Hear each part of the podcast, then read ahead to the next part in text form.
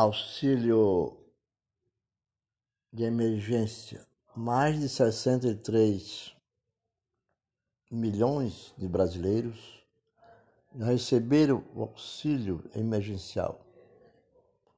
Os pagamentos auxílio emergencial que visa reduzir os efeitos econômicos do Covid-19 diante de comércios fechados em estados e municípios já totalizam 85, 81 bilhões, corrigindo 81,3 bilhões.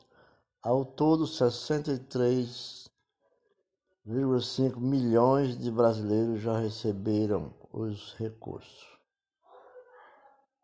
Saiba mais sobre o Covid porque o Brasil não pode parar. Vamos se manter com o distanciamento social, respeitando o que determina os estados e municípios e o governo federal. Não perca a próxima edição do nosso podcast.